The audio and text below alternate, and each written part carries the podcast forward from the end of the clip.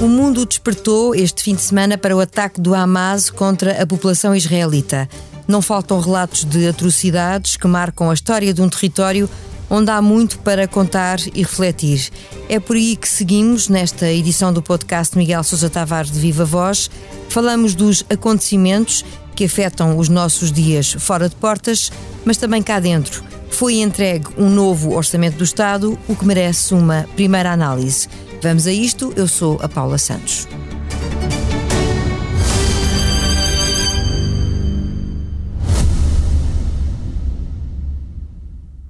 Este podcast Expresso é só um de muitos que pode ouvir no site do Expresso ou na sua plataforma preferida. Histórias inspiradoras, os debates que importam, entrevistas exclusivas. Da cultura à política, da economia ao humor. Ouça onde e quando quiser. Fica a par das últimas novidades em expresso.pt barra podcasts e nas nossas redes sociais. Expresso. Liberdade para pensar. Olá, Miguel. Olá, Paula Viva. Vamos a isto. Viva! E de repente o mundo despertou para uma nova guerra. As autoridades israelitas foram apanhadas de surpresa no dia 7 de outubro. O mundo foi apanhado de surpresa. Como é que se chegou a este ponto, Miguel? O grande espanto é mesmo a surpresa dos israelitas, por várias razões. Primeiro, eh, tinha havido o precedente do Yom Kippur, que é um, um dia santo para os judeus. Eh, desta vez repetiu-se um ataque num dia santo, o que quer dizer que a lição não foi aprendida e, além do mais, fazia 50 anos sob o Yom Kippur. São dois motivos para que as autoridades de segurança de Israel estivessem particularmente alerta, quer seja verdade, quer não, terão recebido um aviso do Egito três dias antes.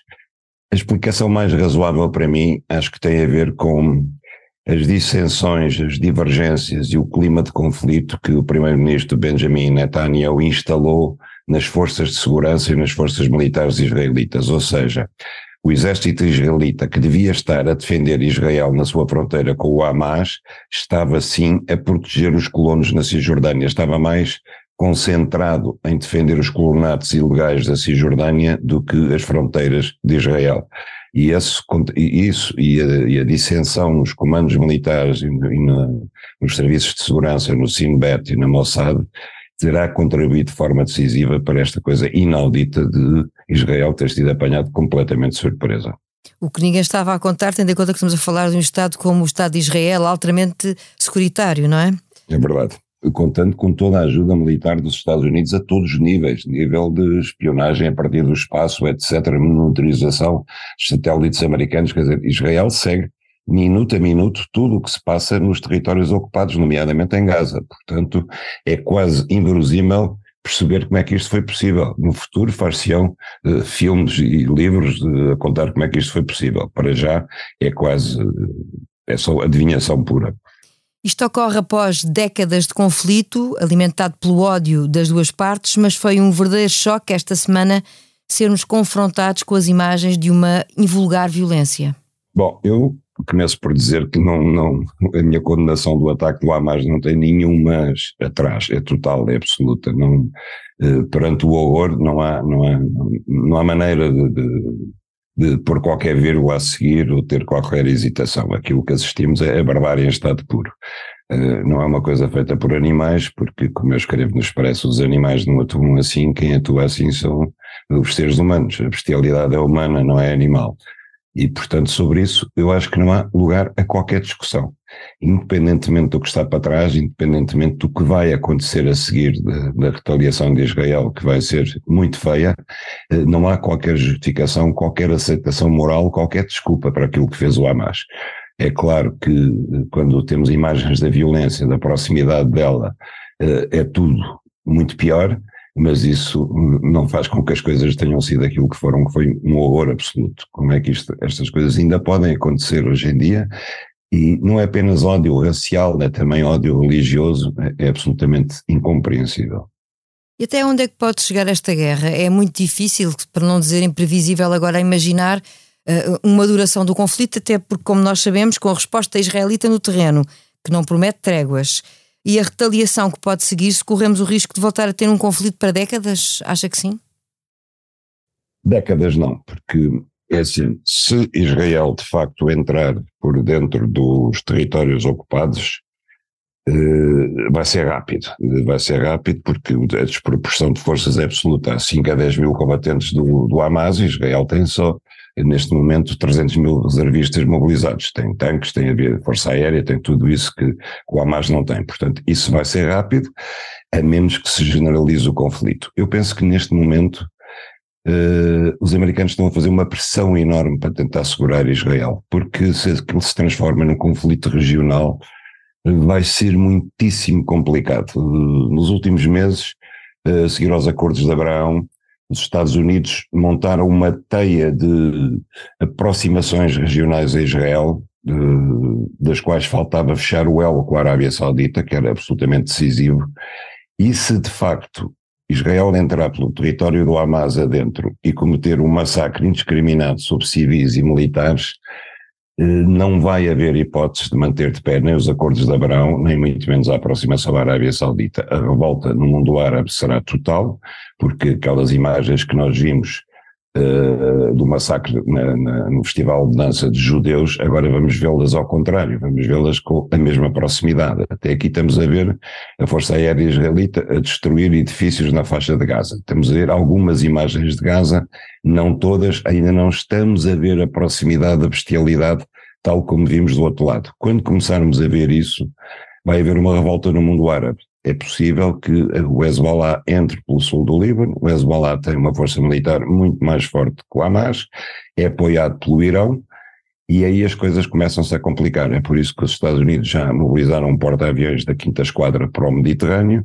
É por isso que hoje Blinken, que está em Israel, fez um, um anúncio solene dizendo: vou falar crystal clear, como eles dizem, ou seja, que cristalinamente quem quer que pense que pode atacar Israel, atenção, nós estamos a defender Israel, que é como quem diz, a resposta será americana, não será apenas israelita. Eu tenho, apesar de tudo, apesar de todos os indícios e todos os observadores uh, apontarem para uma invasão terrestre iminente de Israel na faixa de Gaza, eu não estou absolutamente convencido que isso possa acontecer pode acontecer uma alternativa, que é continuar a destruição sistemática de Gaza, o cerco de Israel uh, àquilo que já é uma prisão, uh, porque está rodeado pelo muro, eles não podem sair para lado nenhum, estão sem água, estão sem eletricidade, estão sem gás, estão sem alimentos, e o bombardeamento constante das zonas civis, incluindo hospitais, incluindo escolas, incluindo mesquitas, incluindo tudo, uh, talvez a intenção de Israel seja promover um êxito maciço de civis, abrindo um corredor humanitário, eventualmente em relação ao Egito, se é que o Egito está disposto a receber os refugiados, e nesse caso Israel procederia a uma limpeza étnica em grande escala de parte dos 2 milhões de palestinianos que estão em Gaza.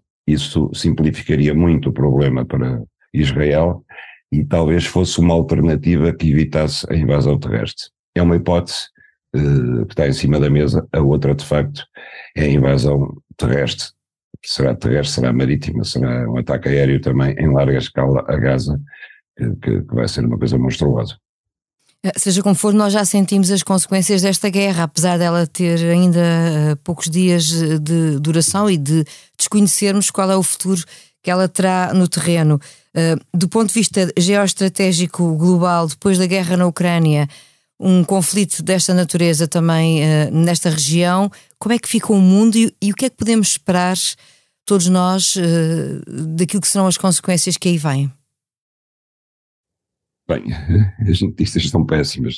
Não bastava a Ucrânia, agora temos uma guerra no, no sítio mais uh, vulcanoso do mundo desde há 70 e tal anos, que é de facto o Médio Oriente e com o epicentro em Israel. É um conflito que se arrasta uh, há 70 e tal anos, não tem fim, desde que foi criado o Estado de Israel em 1948.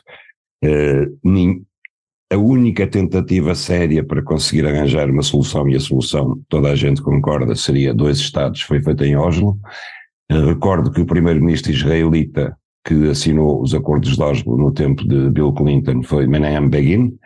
Uh, Begin foi assassinado no ano seguinte por ter feito os acordos e não foi assassinado por palestinianos, foi assassinado por um judeu ultra-ortodoxo e desde aí eh, não houve nenhuma tentativa séria quer de um lado, quer do outro, mas sobretudo do lado que tem que fazer mais cedências, que é Israel, para tentar chegar a um acordo de paz.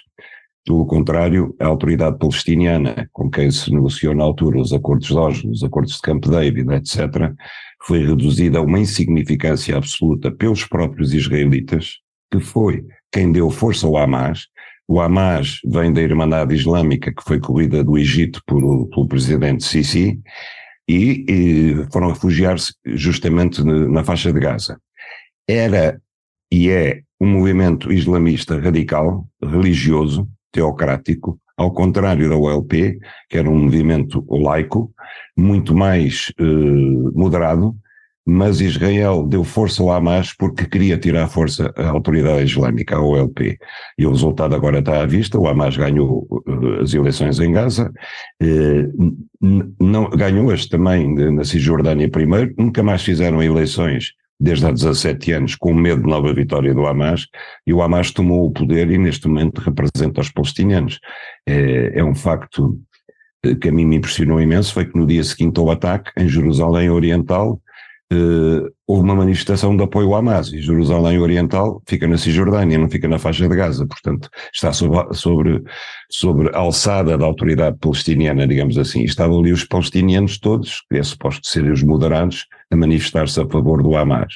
Portanto, o que Israel conseguiu quando uh, teve essa desastrosa decisão de dar força ao Hamas contra a autoridade palestiniana foi dar força aos radicais. E neste momento temos no poder radicais de um lado e do outro, e temos dois poderes teocráticos, porque Israel, que também é um Estado laico, pela, na sua fundação e pela sua constituição não escrita, é, é hoje em dia um Estado teocrático em que Netanyahu, para se manter no poder, tem acordos com os ultra-ortodoxos. O nosso mundo vai seguramente continuar a sentir o impacto de mais uma guerra, desta vez uh, com Israel no centro das atenções não é que esse impacto daquilo que se passa lá fora nesta altura já esteja contabilizado na proposta de orçamento do Estado entregue esta semana por Fernando Medina. Aliás, para si, num primeiro olhar para os planos do governo, o que salta à vista é o receio de que estejamos perante um orçamento demasiado otimista. Porquê? Justamente por isso que acabamos de falar, Paula, porque eu acho que o orçamento eh, parece feito antes do 7 de outubro, ou seja, antes de, do que aconteceu uh, em Israel. Uh, eu não tenho dúvidas que, uh, seja qual for o desenlace em Israel, pelo menos nos próximos tempos nós vamos, vamos assistir, já estamos a assistir, a uma subida dos preços da energia, do petróleo e do gás natural.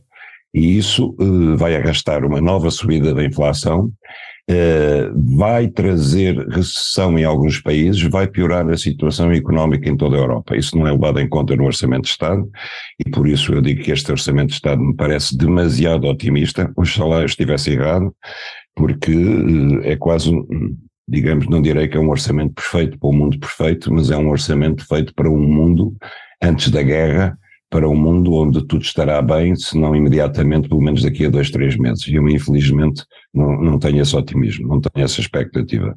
Mas é um orçamento que, eh, de alguma maneira, prevê, eh, tem a expectativa de, de existência de excedentes, coisa que já não acontecia há largos anos. Assim sendo, não acha que pode, de alguma maneira, estar a acolher ou prever esses excedentes, já estar a contabilizar possibilidades de uh, sobressaltos não previstos? Sim, este ano já vamos ter excedente e o orçamento prevê que para o ano venhamos a ter outra vez Sim. e cada excedente eh, faz diminuir o peso da dívida pública. Isso é importante. Eh, é importante e Fernando Medina tem uma tese com a qual eu concordo, que é eh, quando a economia não está a mal, quando está a crescer, é preciso guardar excedentes para que quando for necessário, quando houver crises como houve em 2008 ou no tempo da pandemia, o Estado possa usar então os seus excedentes ou, ou, ir eh, ao déficit, gastar dinheiro e então aí contrair déficit. Mas para isso é preciso que a dívida pública esteja abaixo dos 100%, como se pretende como é uma intenção, já para o ano é? que vem. Uhum. Exatamente. Mas, mas, é verdade, quer dizer, isto no fundo é como fazem uh, as pessoas cautelosas, que é nos tempos em que estão mais ou menos bem, põem de lado um pé de meia, para os tempos em que estão maus, recolher esse pé de meia. O eu do princípio do mielheiro, não é? E o Estado o que está a tentar fazer aqui é guardar o um mielheiro para os tempos difíceis. Eu estou de acordo. Estou de acordo com esse princípio. Acho que nós já sofremos demasiadamente com a dívida pública, já sofremos demasiadamente com, com praticamente em todo o século XXI e até hoje, até este ano, estivemos sempre com déficits, tirando no ano de Mário Centeno, em que fechamos com saldo neutro, eh, 0%, 0% assunto. Mas de resto, habituámos a viver sempre com déficits e a acumular na dívida. O serviço de dívida é uma coisa brutal. Quer dizer, o serviço da dívida pública dava para pagar todos os anos eh, duas vezes o Serviço Nacional de Saúde. Portanto, nós temos que ser capazes de escolher onde é que queremos gastar dinheiro, se é a pagar a dívida ou se é a pagar a despesa da saúde e as outras. O Miguel falava num orçamento quase perfeito, eh, eh, enfim, olhar para um mundo Não, estável. Um mundo quase digamos. Exato. Mas há aqui uma subida muito grande nos impostos indiretos, onde de alguma maneira se compensa, do ponto de vista governamental, alguma descida que, que existe naturalmente em relação ao IRS, por exemplo. Acha que esse equilíbrio, de alguma maneira, também uh, não acaba por. Uh, prejudicar alguma expectativa por parte dos portugueses que, que não vem assim tanto o seu poder de compra devolvido? É assim, o Estado eh, vai gastar mais cerca de 1.600 milhões de euros na descida dos impostos diretos, nomeadamente, ou quase só o IRS. E vai eh, gastar mais, eh, vai arrecadar mais 1.300 milhões na subida dos impostos diretos. Ou seja, mesmo assim, a diferença são 600 milhões. Eh, negativos para o Estado. Desses 600 milhões, espera ir buscar cerca de 300 e tal em recuperação de, de fugas ao fisco. Portanto, no fim, o Estado, no, no, no balanço, acaba a, perder 300 milhões de receita fiscal. Não é verdade o que o PSD diz, portanto, subiu a carga fiscal. Vai diminuir em 300 milhões. Agora, o que é que acontece? Acontece que, e avisadamente, e certo, e com razão, em meu ver, Uh, Fernando Medina aposta que o crescimento para o ano que vem já não se vai basear nas exportações, nomeadamente porque o, nosso principal mercado de exportações, a Alemanha, por exemplo, está em recessão. E, portanto, as exportações vão cair, e sendo assim, aquilo em que nós podemos apostar é no mercado interno, na procura interna. E aí, o que é que as pessoas vão comprar? Vão comprar produtos no mercado e é sobre esses produtos que o Estado, nomeadamente através do IVA, espera arrecadar mais receita fiscal. Portanto, o raciocínio do governo é o seguinte: vamos dar um pouco mais de dinheiro às pessoas para que elas possam consumir mais e, ao consumir mais, nós temos mais receita por via dos impostos indiretos. Pronto, este é o raciocínio feito pelo governo. Teoricamente está certo. Vamos ver se na prática também estará. E é um raciocínio que até já mereceu o apoio do Presidente da República. Sobre a oposição, só para fecharmos este tema, quer comentar eh, a reação, que foi toda ela negativa? Bom, isso já era de esperar. Agora, o principal aqui é, é a reação do PSD. Eu ah, tenho achado a reação do PSD patética. Primeiro, a reação de Luís Montenegro, Uh, francamente, quer dizer, chamar o orçamento Pepi e Betinho, uh, eu acho que ele devia estar a brincar, com certeza. Não, não, não, deve ter tido tempo de falar com Joaquim Sarmento, que é um bom economista, e então disse a primeira coisa que lhe veio à cabeça. Mas isso é lastimável, porque isso demonstra o desleixo com que Luís Montenegro estava preparado para receber o orçamento. Porque ele já devia estar brifado, uh, se não para esperar o que aí vinha, pelo menos para estar preparado para dizer o que é que o PSD quereria do orçamento se fosse governo. Ora, não estava. Ainda hoje eu li, por exemplo, uma entrevista de um vice-presidente do PSD, o Leitão Amaro, no público, onde ele diz coisas absolutamente inacreditáveis. Ele diz, por exemplo, as pessoas perguntam-me muitas vezes eh, por, eh, porquê é que nós não dizemos que quando queremos reduzir impostos, onde é que íamos cortar na despesa? Bom, nós podemos fazer essas propostas, mas para já não fazemos. Eu acho isto absolutamente fantástico. Isto, isto, é de uma absoluta irresponsabilidade para um partido que quer ser governo. Então o PSD, quer dizer, no fim de contas, eh, propunha descer o IRS eh, eh, numa, num gasto para o Estado que era um, um milhão e duzentos, eh, mil e duzentos milhões de euros. O governo, o governo foi mais longe. Foi mais longe, foi aos, aos mil e trezentos milhões de euros. O PSD continua a dizer que é pouco mas é mais do que o PSD tinha proposto. E agora propõe que fosse mais, mas não diz aonde é que cortaria, nem de que maneira é que fazia isso. Eu acho isto absolutamente incrível. Depois, quando vejo críticas como ah, o orçamento uh, não faz enriquecer o país, o, o orçamento não resolve a crise da habitação. Eu digo, pois é evidente que não, o orçamento não resolve a crise da habitação, mas se alguém acha que a crise da habitação no estado em que está se resolve de um ano para o outro, deve estar a brincar com os portugueses.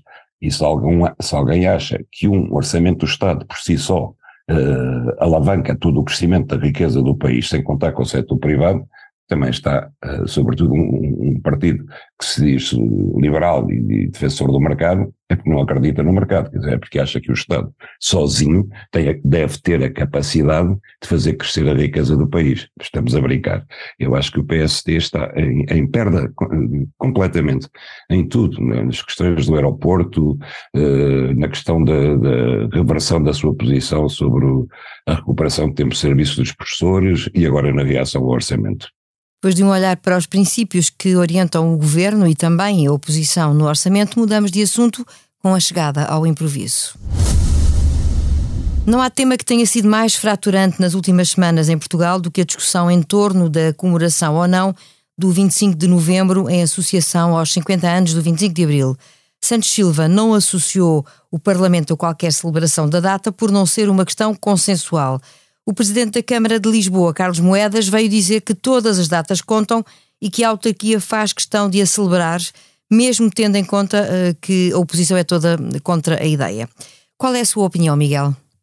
Eu não percebo porque é o tema é fraturante, quer dizer, eu acho que a coisa, uh, para quem se lembra da história, e quem não se lembra que se vai informar da história, as duas datas estão intimamente ligadas, porque o 25 de Abril uh, trouxe aos portugueses a liberdade que eles não sabiam o que era, há várias décadas, e o 25 de novembro eh, restituiu a liberdade que tinha voltado a estar ameaçada. E, portanto, eh, sem o 25 de novembro, o 25 de abril não teria servido para nada. As duas datas são, portanto, constituintes do regime no qual vivemos hoje em dia, que é um regime de liberdade. E, para mim, são verdadeiramente indissociáveis. Uh, mas há uma coisa que eu não consigo entender é como é que a esquerda, a esquerda democrática, nomeadamente aquela que uh, Augusto Santos Silva é suposto que representa, deixa fugir para a direita a comemoração do 25 de novembro. Porque o 25 de novembro não é uma data que a direita uh, tenha legitimidade para comemorar, porque eu lembro que no dia 25 de novembro, e pela voz de Mel Antunes, foi derrotada um dos objetivos da direita, que era, por exemplo, a ilegalização da extrema-esquerda e do Partido Comunista. E isso fez-se graças ao 25 de novembro. O 25 de novembro derrotou o extremismo de esquerda, mas manteve-o constitucionalmente legal e à superfície e dentro do combate e das regras democráticas. E isso não era um projeto que a direita quisesse, pelo contrário. Portanto, o 25 de novembro é de facto uma data, tal como o 25 de abril, dos democratas sem mas dos verdadeiros democratas, daqueles que queriam a liberdade para todos e não apenas para si próprios. Nessa perspectiva é mais difícil entender a posição do Partido Socialista. Completamente, mas quer dizer, mas o Partido Socialista, atenção, alguns, porque eu já vi, por exemplo, Ana Gomes, quanto mais não seja, o Sérgio Sousa Pinto, revoltados contra a, a posição de, não sei dizer, de sonambulismo de Augusto Santos Silva, que de facto não cabe na cabeça de ninguém. Mário Soares, se aqui estivesse, estaria aos saltos, quer dizer, Mário Soares que foi absolutamente decisivo, quer no 25 de Abril, quer no 25 de Novembro. Não foi em vão que o Partido Socialista se andou a bater nas ruas, no caso República, contra a unicidade sindical, contra tudo isso, quer dizer, o Partido Socialista com o grupo dos nove do lado militar foram determinantes para que acontecesse o 25 de novembro. Não foi o PSD com Sá Carneiro que estava refugiado em Londres porque lhe doíam as costas. Eh, foi, foi o Partido Socialista que fez a luta toda cá dentro. 25 de novembro é uma data do Partido Socialista e da esquerda democrática. Ponto final nesta edição de, do podcast Miguel Sousa Tavares de Viva Voz. Esta semana ficamos por aqui. A sonorização ficou a cargo do João Martins. Já sabe, a opinião à sexta-feira.